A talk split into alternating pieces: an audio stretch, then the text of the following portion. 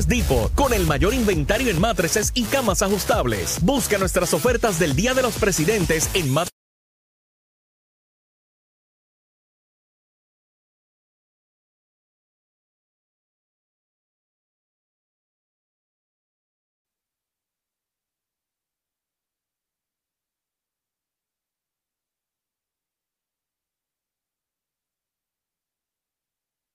Continuamos aquí en Nación Z, mis amigos. Estamos a través de Telemundo y de Z93, la emisora nacional de la salsa. Este es el único programa 360. Vamos por televisión, vamos por radio, mire, y por todas nuestras plataformas digitales. Aquí compartiendo, llevamos una plática tremenda aquí con el representante y buen amigo Denis Márquez. Denis, eh, la campaña eh, que va a realizar el PIB, similar a la que realizó la vez pasada? ¿Cómo, cómo, cómo entiende que se va yo, a manejar? Yo, yo, creo que eh, hay una diferencia, ¿no? Porque una de las cosas que se está planteando, hay una, una primera consigna de inicio de campaña, es el triunfo de la esperanza, ¿no? Ok. Pues lo que estamos planteando es la posibilidad del triunfo de la esperanza. De también, tenemos un grupo, hemos llegado a unos acuerdos con eh, Movimiento Victoria Ciudadana eh, de unas áreas específicas de candidatos a la Cámara y el Senado, que eso es importante también para nosotros. Sí. Vamos corriendo con Adrián González en San Juan, a Adriana Gutiérrez y, y Gabriel Casar en San Juan, junto a Eva Prado de, de Victoria Ciudadana y otros candidatos como eh, Pedro Cardona eh, en, la, en San Juan, pero también en distritos alrededor de toda la isla. Ajá. O sea, dentro, digo, cada partido va a hacer su campaña. campaña. Eh, nosotros estamos trabajando nuestro programa de gobierno y luego vamos a tener unos acuerdos sobre el programa de gobierno, pero sí hay una, hay, hay una diferencia. Esto no es para crecer, estamos trabajando para ganar las elecciones, para obtener la gobernación y para eh, luchar por la Cámara y el Senado. Denis, ¿no te preocupa la, la posibilidad de que electores, particularmente en la papeleta legislativa, se confundan con tanto candidato independiente de distintos partidos? Te lo planteo porque Edwin Mundo señala que más de 30 mil papeletas se dañaron a nivel legislativo en el 2020. Eso es una barbaridad. Eso puede determinar las mayorías en Cámara y Senado. Bueno, eh, eso va a estar presente ahí. Yo creo que en, en el caso mío, en el caso de María Lourdes, que el partido decidió postularnos a nosotros eh, exclusivamente a, a la Cámara y el Senado, tenemos nuestra base electoral en el Partido Independientista Puertorriqueño y hay un sector de la población. Ajá. Ya yo hice mi primera caminata. Eh, yo salgo todos los días a la calle, no estoy eh, y hablo con muchísima gente. Y yo creo que tenemos un gran sector de la población que nos va a apoyar, sabe cómo es votar mixto, cómo es votar por candidatura. Como tú sabes, los votos mixtos y por candidatura aumentan más. Y claro, eso es una preocupación siempre para todo el mundo. Sí, sí, para, para todo el mundo. claro, por claro, lo tanto, claro. es parte de un proceso también educativo dentro de, de que uno tiene que hacer de cómo la gente tiene que votar Trabajo para el partido y para la y comisión. para la comisión educativo. y para todo, pero yo creo que eh, yo saqué 126 mil o 127 mil votos y ahí hay un conjunto de personas que uno aspira a que sigan votando sigan por ahí. uno y que votaron bien y de que eh, su voto se contó. Denis, un placer haber compartido A contigo. Espero, hacemos un compromiso de tiempo Claro, en tiempo. claro que sí, aquí, cu- cuenta rato. con, cuenta con eso. de- porque quería que en la próxima hablamos cómo ver las primarias Claro, en el PNP, en el Partido este, Popular, este, en el, Cuando en el- vea el mensaje de las 6.30 de la mañana, respiro hondo, Mira. pero estaré aquí, Mira, estaré aquí. y, y hablar un poco del bipartidismo ese También, viejo. claro, hablamos, hablamos de esas épocas. Un placer, un Igualmente, abrazo, saludos, buenos días. Un abrazo. Bueno, ya vieron ahí, escucharon a Denis Márquez, representante del Partido Independentista. Buen amigo, mire, desde el siglo pasado nos conocemos y hemos estado debatiendo muchísimas cosas. Pero llegó, llegó la segunda hora de programa, mis queridos amigos. Y lo primero que tengo que hacer, porque ya debe estar por ahí de camino con la nena a la escuela. Zulmita, Zulmita, te amo, mi vida. Besitos en el cuti en el día de San Valentín. Te amo, mi amor. Mira, 31 años amándote y por ahí para abajo toda la vida. 30 de casado y uno de novio, ¿sabes? Mire, con, con- con- esa mujer pres- Mire, recuerdo cuando la vi la primera vez en aquellos pantalones cortos. Y yo, ay, este es el cielo que describe la Biblia. Dios mío, está aquí frente a mí. Mire, nos hemos casado por ahí para abajo. Tres, tres muchas, cuatro embarazos, porque lamentablemente perdimos un, un bebé. Eh, eh, pero, pero, pero mire, tres, tres, tres muchachos, un varón y dos nenas, mire, fruto de ese amor. Y hoy, mire, ya mismo me voy con Zulmita por ahí, mire, para los asuntos. No le voy a describir más nada. Mire, usted imagínense lo demás, pero bien chévere. Se ha sofisticado el método con el paso de los años. Bien chévere. Mire, mi amor, te amo. Mi te amo. Bueno, y aquí llegó el momento, mire el monito, mire el monito. papito, tan lindo. Mira el monito, mira el monito, mira el monito, mira el monito. El monito me pidió que en el día lo... Está bien, papá, está bien. Este, me está diciendo que me desea también felicidades a mí, toda la cosa. Un besito. Besito, papá. Mire, el monito, el monito. El monito se quiere expresar políticamente porque él dice que eh, están por ahí, que si el voto, que si toda la cosa, que si los anuncios engañosos y toda la cosa. Pues está Héctor Luis por ahí con una folloneta. Héctor Luis, que fue el alcalde de San Juan y comisionado electoral del Partido Independentista, y está por ahí preocupadísimo. Y el monito me dijo que él quiere opinar sobre eso. Vamos a ver qué tiene que decir. Vamos, monito, ¿qué? Vamos, dile algo, dile algo. ¿Qué? ¿Qué fue? ¿Qué fue? Ajá, de verdad. ¿Y cómo fue eso? ¿Cómo? Pero, pero tú lo sabes de, de, de, primera. No, cuéntamelo, cuéntamelo, dime, dime, dime. Pero dímelo, dímelo. Ok, ok, entendí. Pero tú quieres que yo lo repita. Que sí, no me digas. Otra vez, ¿cómo es? Ajá. ok, ok, ok. Pues está bien, yo le explico, yo le explico ahora. Tranquilo, tranquilo. Mira, el monito me acaba de explicar que él no entiende, él no entiende esto. ustedes no lo entendieron porque él habla idioma de mono. Y quien único puede entender a un mono es otro mono. Así que yo les voy a explicar a ustedes lo que él me acaba de decir.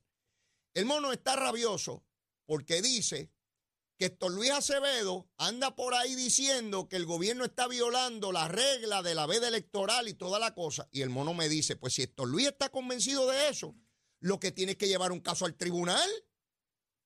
Porque, no puede ser la opinión de, de Héctor Luis, porque entonces la opinión de Héctor Luis es tan buena como la mía. Y yo digo, él dice que sí, y yo digo que no. No, no puede ser eso, Héctor Luis. El monito me dice que como se resuelven estas cosas, si uno entiende que se está violando la veda electoral, que están usando anuncios de gobierno, de campaña política, uno va al tribunal. Ya el Partido Popular fue y el tribunal le dijo que no se estaba violando ninguna veda, que los anuncios se detuvieron en diciembre.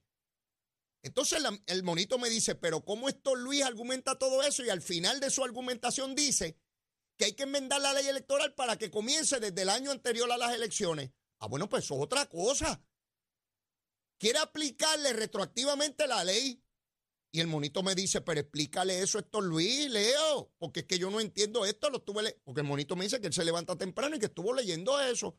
Eh, y, y, y yo tengo, mira, yo estoy de acuerdo con el mono. A veces, para entender a un político, es mejor preguntarle a un mono.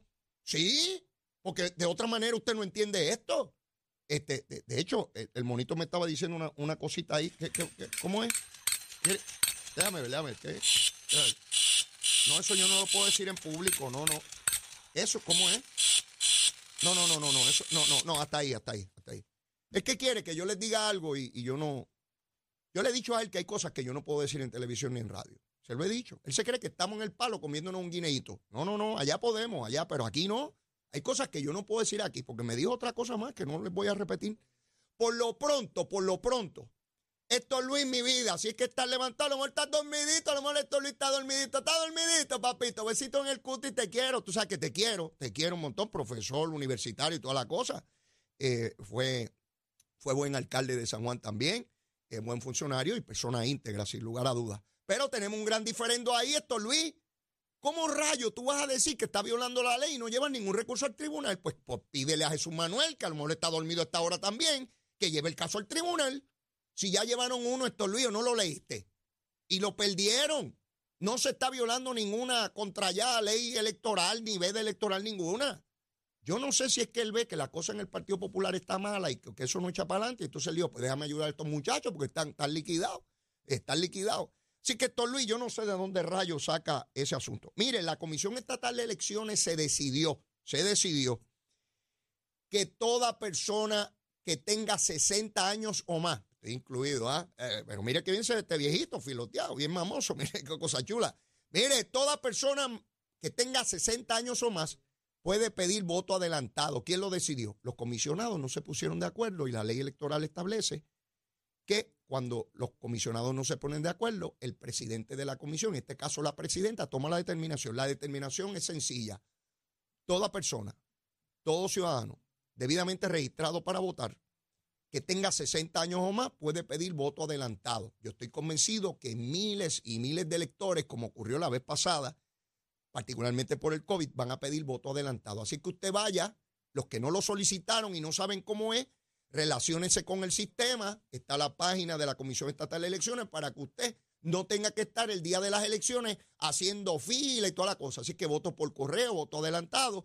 Y usted, mire, va a Chuchin a votar allí tranquilito, sin revolución y sin empujones, ¿verdad? Y debajo el sol y la fila y la máquina no cuenta rápido y todo ese tipo de cosas. Así que esto es bien sencillo, esto es bien sencillo. Es cuestión de uno eh, saber cuáles son las reglas que aplican y en este sentido la Comisión Estatal de Elecciones ha tomado esa, esa determinación. Mire, hay primaria, hay primaria eh, prontito. ¿Para qué? Para escoger el presidente del Partido Demócrata en Puerto Rico. Hay pelea, hay pelea. Usted sabe que a nosotros nos canta esto de los políticos, que haya competencia y se rompan las crismas. Mire, resulta que Luis Dávila Pernas, licenciado Luis Dávila Pernas, que dirige Prafa, hombre joven, se va a enfrentar en un cuadrilátero demócrata. Sí, porque esto no tiene que ver con los republicanos. Si usted es republicano, usted no pertenece a esta pelea. Esta peleita es de demócrata. Se va a enfrentar a Luis Javier Hernández Ortiz. ¿Quién es ese? Javi, mi buen amigo, alcalde de Villalba, buena gente. Acuérdense que Javi, cuando prende ese blower, se cae Costa Azul. El tipo se mete un blowerazo, que eso que. Ahora, que el hombre siempre está filoteado, eso hay que reconocérselo. Pero cuando usted vea que se va la luz, que se cayó Costa Azul, es que Javi prendió en Villalba ese blower a de él. Pues mire, van a competir, van a competir. Yo tengo una hipótesis sobre este asunto. No sé si la voy a poder validar, se las voy a explicar. El primero que anunció su candidatura fue Luis Dávila Pernas. ¿Por qué? Porque Charlie Rodríguez no aspira a la reelección del Partido Demócrata en Puerto Rico. Luis Javier Hernández la anunció posterior, tiempo después. ¿Por qué Jesús Manuel Ortiz, presidente del Partido Popular y precandidato a la gobernación, no aspiró a presidir el Partido Demócrata? ¿Por qué? ¿Por qué no lo haría? ¿Verdad? ¿Por qué personas eh, como el buen amigo que ya está por ahí, el licenciado Pablo José Hernández, ¿por qué no aspiró? Es demócrata, es demócrata y sabe buen inglés. Se estudió en Harvard, no es como los changos de aquí. No, no, no, ese sabe, es de Harvard, ese, es bravo. ¿Por qué tampoco aspiró a esa posición? ¿Por qué no? Porque yo, ¿saben mi, mi hipótesis? Mandaron al cadalso al pobre Javi. Mire, yo sé algo de política, no mucho, porque yo soy medio brutito, pero sé algo, sé algo por experiencia. Mire, ¿usted cree que José Luis Dalmau, el presidente del Senado, va a mover un voto para que Javi gane esa presidencia? Claro que no. ¿Usted cree que Jesús Manuel va a mover un voto para que Javi gane esa presidencia? Claro que no. De frente va a decir que lo apoya, seguro. Igual que hace el PIB con Victoria Ciudadana. Dice, no, ellos no tienen que recoger el endoso, pero de la boca para afuera, para acá, olvídese, a ver si se fastidian. Mire, yo vengo del campo político. Yo sé lo que es pararse al lado de alguien y decir, ay, lo favorecemos y por la espalda, mira, vamos, ¿cómo lo liquidamos? ¿Cómo lo liquidamos? Sí, mire, los partidos son estructuras cuasi militares. Esto es como el juego de la pirámide. Para que usted pueda subir, tiene que sacar al de arriba. Así funciona. Mientras el de arriba esté sentado ahí, el de abajo no puede subir. Así es el proceso político. De frente se dan besitos en el cutis, pero por allá atrás, detrás de la tarima, es a bofetar limpia con las avanzadas. Si yo sé cómo funciona la cosa. Así que yo creo que Javi cometió un error político. No va a tener los recursos para movilizar. Y, Luis Dávila Perna va a tener todos los recursos del Partido Nuevo Progresista, porque es importante que él gane. Es del gabinete del gobernador. Del equipo del gobernador están en la campaña de él. ¿Usted cree que el gobernador va a permitir que su candidato pierda? Hombre bendito, van a coger a Javi, lo van a tirar allí en, qué sé yo, en una montaña de Villalba, allí, el pobre hombre, liquidado. Este, pues, pero Javi quiere ir para allá. Un elemento adicional con relación a José Luis Dalmau. Javi, yo creo que cometió otro error diciendo que podría estar presidiendo el Senado si gana el Partido Popular o portavoz de la mayoría. Y usted sabe lo que hizo Dalmau, ¿verdad? Allá en el Senado. Apuntó las escopetas para Villalba. Dijo, ¿cómo es? ¿Este pájaro quiere llegar aquí a liquidarme a mí? No, señor, conmigo no, conmigo no. Y yo lo entiendo, porque si yo presido el Senado, como este señor de allá afuera viene para acá a decir que me va a liquidar a mí. Así que José Luis Dalmau no va a mover un votito por él. Al contrario, va a querer que pierda, porque si pierde está liquidado ahí, no puede sentarse como corresponde. Así que así están los asuntos en términos de, esa es mi predicción. Mire, yo no tengo una bola de cristal, es que más o menos eso es lo que creo que está pasando. Mire, este, yo llevo días, chamo, hay que prepararse para la alerta pájaro. Prepárate porque hay un político que no me aparece y ustedes saben que yo pongo la alerta pájaro. Cuando un político, ¿sabes que tenemos alertas en Puerto Rico cuando se pierden personas? Aquí en este programa tenemos la alerta pájaro. Cuando, cuando se nos pierde alguien y no, y, y no aparece. Uno que fue político, pero todavía está en la política, está dirigiendo campaña y toda la cosa. Prende la alerta, pájaro, dale. Ahí está, ahí está el biombito. Mira, el biombito le odio chiquito, pero alumbra. Métele, métele, métele por ir para abajo. Ahí está. ¿Dónde está Ángel Cintrón?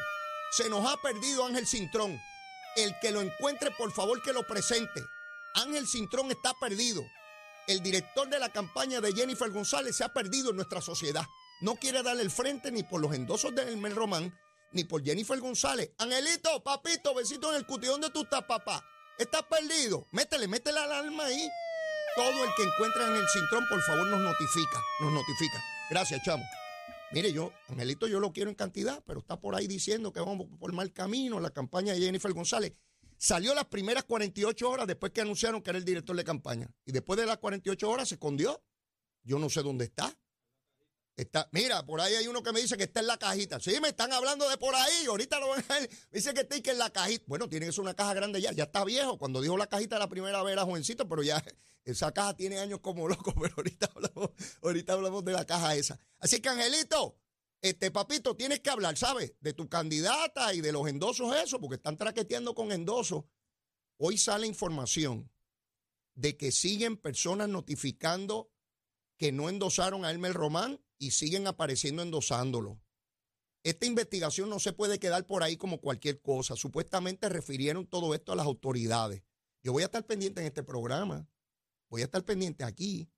Si hubo traqueteo, pudo haber sido algún problema técnico, toda la cosa, todo eso no se puede descartar. Yo no estoy concluyendo qué fue lo que ocurrió. Pero tampoco me voy a quedar aquí como un tontejo a ver si pasa algo o no pasa algo. Voy a requerir información sobre este asunto porque no puede ser que se esté traqueteando con los endosos. Se supone que el proceso electrónico daba mayor confiabilidad en el proceso para tener certeza de que quien endosa es quien endosa y facilitar el proceso de endoso. Cuando yo corría era un montón, miles de papeles que había que llenar ahí y que no, y que no resolvían absolutamente nada. Mire, por otra parte, le quitaron los relojes al cano, ¿sabe? Y al canito, el canito es como el monito Santurce. Sí, déjame ver, mono, tú conoces a, a ver, dile ahí. ¿Tú conoces bien al cano de, de, Cataño? A ver. Dime, dime, dime. Me dice el monito que él conoce muy bien al cano de Cataño, que es tan mono como él. Le encanta estar brincando de palo en palo. Sí, y con la corrupción. Sí, el mono lo conoce. Me dijo 20 barbaridades de la hora. Algunas se las puedo decir y otras no, porque me dijo una cosa ahí que yo no le puedo decir a ustedes pero él lo conoce. Pues el cano este, el Tribunal Federal le quitó, oiga, usted sabe lo que es, que, hay que ser bruto. Cuando condenen a estos pájaros hay que meterle cinco años más por bruto, porque hay que ser bien bruto. ¿Cómo rayo un funcionario público con un salario de funcionario público va a andar con relojes de 45 mil dólares, por Dios? 25 mil, 30 mil, 45 mil. Yo me pregunto cómo cambia la vida de un ser humano cuando se pone un reloj de eso. Me imagino que uno no come, deja de ir al baño, no tiene necesidades humanas, porque eso transforma la vida de un ser humano, una maquinita que para que otros digan que uno tiene o reconocer en uno algo. Miren, nacemos en nu.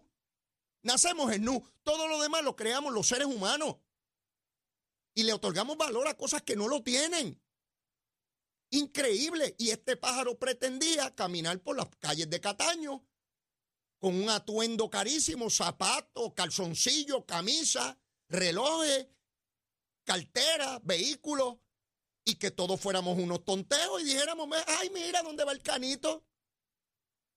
Quitarle relojes de miles de dólares, aparte del dinero en efectivo que le daban. Usted ve cuánto descaro. Por eso es que yo insisto que las agencias que tienen que investigar a funcionarios públicos, como ética gubernamental, por ejemplo, mientras no se hagan investigaciones de campo, basta con que el funcionario mienta en el documento que tiene que someter y decir, no, yo lo que tengo es un relojito de 20 pesos. Pero como usted no va y lo ve, no, la casa mía es una casita de 100 mil pesos y vive en una casa de medio millón y tiene yates, esto, tiene un alicate que lo tiene a nombre de él. Hay que hacer investigaciones de campo de los funcionarios. Si no lo hacen, pueden mentir y uno no lo sabe, lo sabe el pueblo. Porque allí en Cataño todo el mundo sabía por dónde brincaba el pájaro este. Sí, de La Palma, de La Palma. Y otros tantos populares, alcaldes, PNP y populares. Los chavitos, los chavitos buscando chavitos y metidos en la condena corrupción. ¿Ves? Qué vergüenza quitarle. Ahora está un negocio ahí que tienen campanilla en Tua Baja, un tiroteo allí, le hirieron un hermano, todo un revolú. Y este hombre, en vez de estar metido en su casa, por lo menos avergonzándose, escondido en su casa, que no lo vean. Y el tipo por ahí como si no pasa nada, no pasa nada. De verdad que, que revienta el espíritu eso, revienta el espíritu. Y la imagen que tuvo en un momento. Sí, porque la imagen que tuvo y otros como en el Pérez, que Dios lo ayude y que siempre usando a Dios con estas cosas. O si no, levantando la bandera de que los están persiguiendo. Siempre la misma bobería. Me están persiguiendo, me están persiguiendo, me están persiguiendo. No están persiguiendo nada. Si está cometiendo delito y a las personas serias, postúlense. Digo, ya cerramos este ciclo electoral para el próximo. A la gente seria en los partidos, hay miles de personas serias en el PNP, en el Partido Popular, en el Partido Independentista, en Victoria Ciudadana, en Dignidad e Independiente. Postúlese, meta mano, meta mano, eche para adelante. Tenemos que procurar el mejor talento y gente íntegra. No hay manera de garantizarlo. Yo creía que María Milagro lo garantizaba. Me equivoqué.